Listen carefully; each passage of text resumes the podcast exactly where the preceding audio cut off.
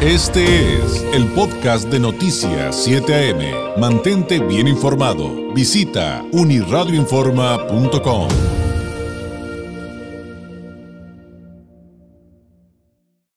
Mucho se ha hablado acerca de lo que ahora se le dice COVID largo, el long COVID, pero eh, si bien entendemos que esta situación de la pandemia, a quienes se contagian y salen y la libran, pues van a vivir todo tipo de, secuelas. Hay, este, hay reportes de la Organización Mundial de la Salud que hablan hasta de más de 50 efectos a largo plazo. Em, hay que hablar cuando se tocan estos temas con expertos, con médicos y, ponerlo en su justa dimensión. Eh, saber qué es, qué es lo que es correcto, qué es lo que es fake news y también qué es lo que todavía no se sabe. Finalmente estamos hablando de una cepa de la que todos seguimos aprendiendo, hasta los científicos nos los han dicho, ¿no? Seguimos aprendiendo de cómo se comporta eh, e, este famoso COVID-19 y sus nuevas cepas. Y para hablar del COVID largo y estas secuelas que, entre comillas, no se van, le agradezco enormemente al coordinador de calidad de la jurisdicción sanitaria, el doctor Enrique Campos Beltrán, nos tome la llamada. Doctor Campos, ¿cómo está? Muy buenos días. Hola, muy buenos días. Bien, muchísimas gracias por el espacio. Eh, ¿Cuál ha sido la experiencia, doctor, con, con las secuelas, los efectos del COVID que les han tocado en el sector de salud de, Baja California? Sabemos que si bien hay algunos que son como muy comunes, hay otros que son más atípicos, eh, ¿a qué tipo de, de, secuelas se enfrenta una persona tras el COVID? Sí, mira, como tú bien lo comentabas hace, un momento, este, esta enfermedad pues es, es, es, muy nueva, ¿no? A pesar de que ya tenemos este un año ya con esta situación y padeciéndola. Ah, la ventaja es que ya ya hay estudios, ya hay información. Pero aún así, eh, pues es nueva y, nos estamos enfrentando a situaciones ah, que tenemos que ir resolviendo pues mes con mes, ¿no? Ah, ahorita el long COVID o el COVID tardío, eh, más que nada se refiere al, a los problemas que puede dejar la enfermedad en un paciente, ¿no? Incluso pacientes jóvenes este, los, los están este, desarrollando, ¿no? Ah, ya sabemos que este COVID tardío puede durar de semanas hasta meses, ¿no? Incluso hay reportes que comentan que hay pacientes que quedan con este tipo de, secuelas hasta después de seis meses, ¿no? Desafortunadamente, ah, pues es algo que sí causa mucha angustia en los pacientes porque realmente quieren pues ya descansar del, proceso de la enfermedad y eh, a veces por más que nosotros queramos ayudar con algunos medicamentos, de todos modos las secuelas persisten. Entonces es importante que todo esto lo, lo, vean y se acerquen con algún, algún médico para que los pueda ayudar.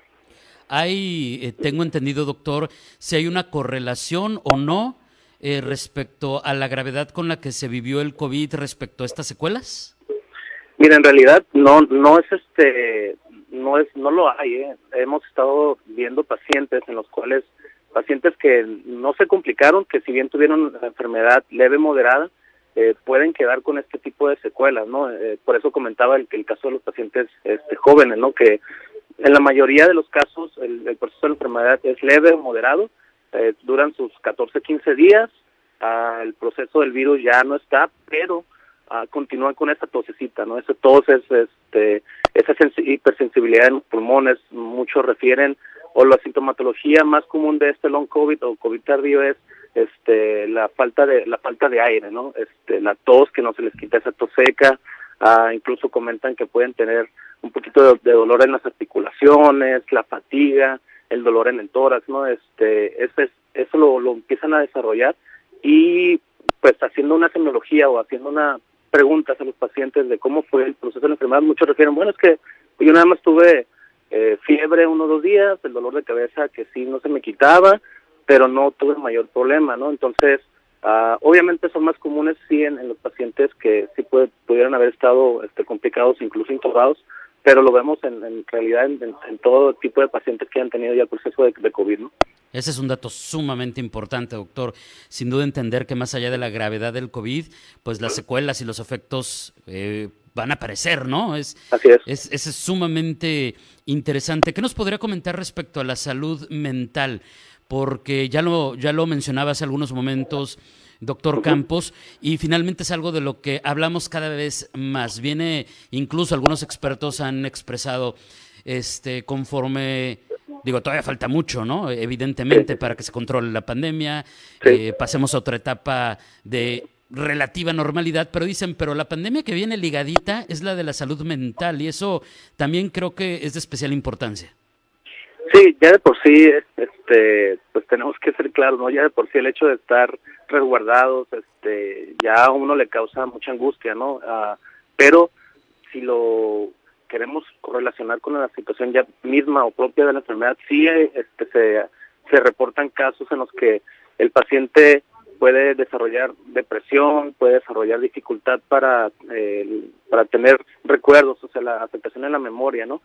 Y es que el virus sí, ah, no nada más afecta en los pulmones, y sí puede afectar al sistema neurológico.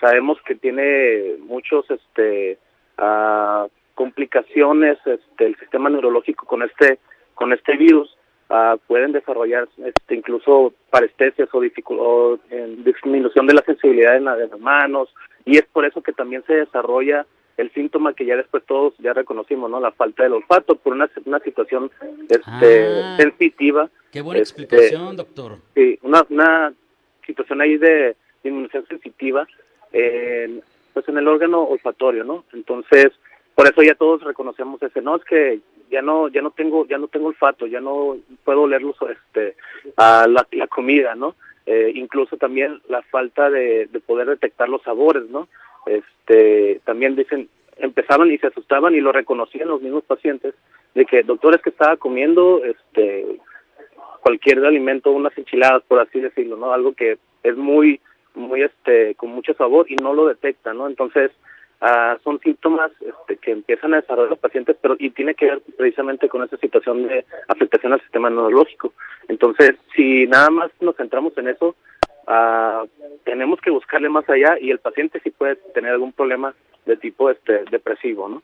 Claro, no solamente es consecuencia de si hay entonces pues secuelas de nivel neurológico. Eso, eso también es, es, es clave para que entendamos todos, digo, eh, obviamente, como siempre insisto, de voz de doctores, por favor, no se vaya con, con, fake news. Es bien importante por nuestra propia salud y la calidad de vida que vamos a tener. Que esto, insisto, no se acaba. Doctor, ahora, ¿qué tiene que ser una persona que cualquiera que haya sido su situación, eh, si se atendió aquí o allá, pero ya pasó el COVID y está viviendo estas secuelas? O sea, tiene que ir a eh, con, un con, con, un doctor, qué tipo de doctor, a terapias, a rehabilitación, o sea, esa es, una de las preguntas más frecuentes. ¿Y ahora, ¿y ahora qué hago? Así es, eh, la recomendación siempre va a ser que acudan con algún médico, desde, un, desde un médico general los puede, les puede dar un seguimiento siempre y cuando la sintomatología pues sea, este, o la, o la secuela sea leve, ¿no? Uh, si ya el problema ya escala a algún problema más grave, porque sabemos que también la enfermedad puede tener, eh, se puede dejar secuelas a nivel cardiovascular, puede dejar problemas este, inflamatorios a nivel de, de, corazón, ah, puede haber incluso problemas muy graves de insuficiencia renal. Ah, ahorita lo que estamos viendo también mucho son problemas dermatológicos, eh, aquellos pacientes que desarrollan ah, alergias en, eh, en, la piel y también estamos viendo mucho la, la pérdida de cabello, ¿no? Ahorita es está llamando mucho la atención y, y, si lo buscamos sabemos que entonces el paciente lo está desarrollando por una secuela de COVID. Eh, es igual también lo que comentaba ahorita de la, la pérdida del olfato, a veces puede ser puede ser muy muy este muy tardío que lo recuperen. Ah, todo eso entonces lo tenemos que ver ah, de una manera conjunto, pero siempre con algún médico. Te comento, desde un médico de primer nivel lo puede atender pero si requieren ya de una atención de especialidad, pues adelante. Eh, hay que darle seguimiento a final de cuentas, ¿no? sabemos que eso causa mucha angustia al paciente porque lo que quiere es pues ya recuperarse, ya reintegrarse a sus actividades, ¿no? Y desafortunadamente a veces estas secuelas no se lo permiten, por lo mismo, ah, pues sí es necesario que sea un médico quien lo quien le dé seguimiento ah, para que dependiendo de la secuela que quiere ver qué tipo de medicamentos le pueden este, ayudar. Claro, y, su médico familiar, finalmente, si es necesario, pues lo va a mandar con un especialista, que tengamos confianza, pero ahora sí, usted es el experto, Doc, pero lo tengo que decir, no se automedique, no se vaya con el remedio de la vecina, ni de la hermana, ni del amigo. La recomendación siempre será, vaya con su doctor. Sí, sobre, sobre todo porque las secuelas van a ser diferentes en cada paciente. Entonces, este, sí, hacen muy buena observación. Traten de no, este, pues hacer caso de las fake news. El, el Facebook ahorita está este, lleno de mucha información que no les va a ayudar, al contrario, les puede perjudicar y entonces sí va a ser muy difícil poder este, eh, después ayudarlos. Doctor, le agradezco enormemente esta plática. Ha resultado no solamente interesante, sino sumamente eh, importante. Son mensajes muy importantes los que hoy nos aclaró. Eh, un abrazo a la distancia. Gracias por el trabajo que están haciendo y muy buenos días. Muchísimas gracias a ustedes por el espacio. Hasta luego. Es el doctor Enrique Campos Beltrán, el coordinador de calidad de la jurisdicción sanitaria, aclarándonos todo esto del famoso COVID largo eh, que pues se traducen estas secuelas que, que, no se van, lo que hay que hacer, lo que no hay que hacer, qué tipo de cosas podemos enfrentar después del COVID y ojo, todos estos jovencitos que se fueron con el rollo de, eh, bueno, y también adultos, ¿eh? no se crea, no, pues a mí me dio COVID casi asintomático, casi sin problemas, también están viviendo los efectos, las secuelas y van a tener que atenderse. Entonces, esto también es un llamado de alerta bien, bien importante. 7 con 49.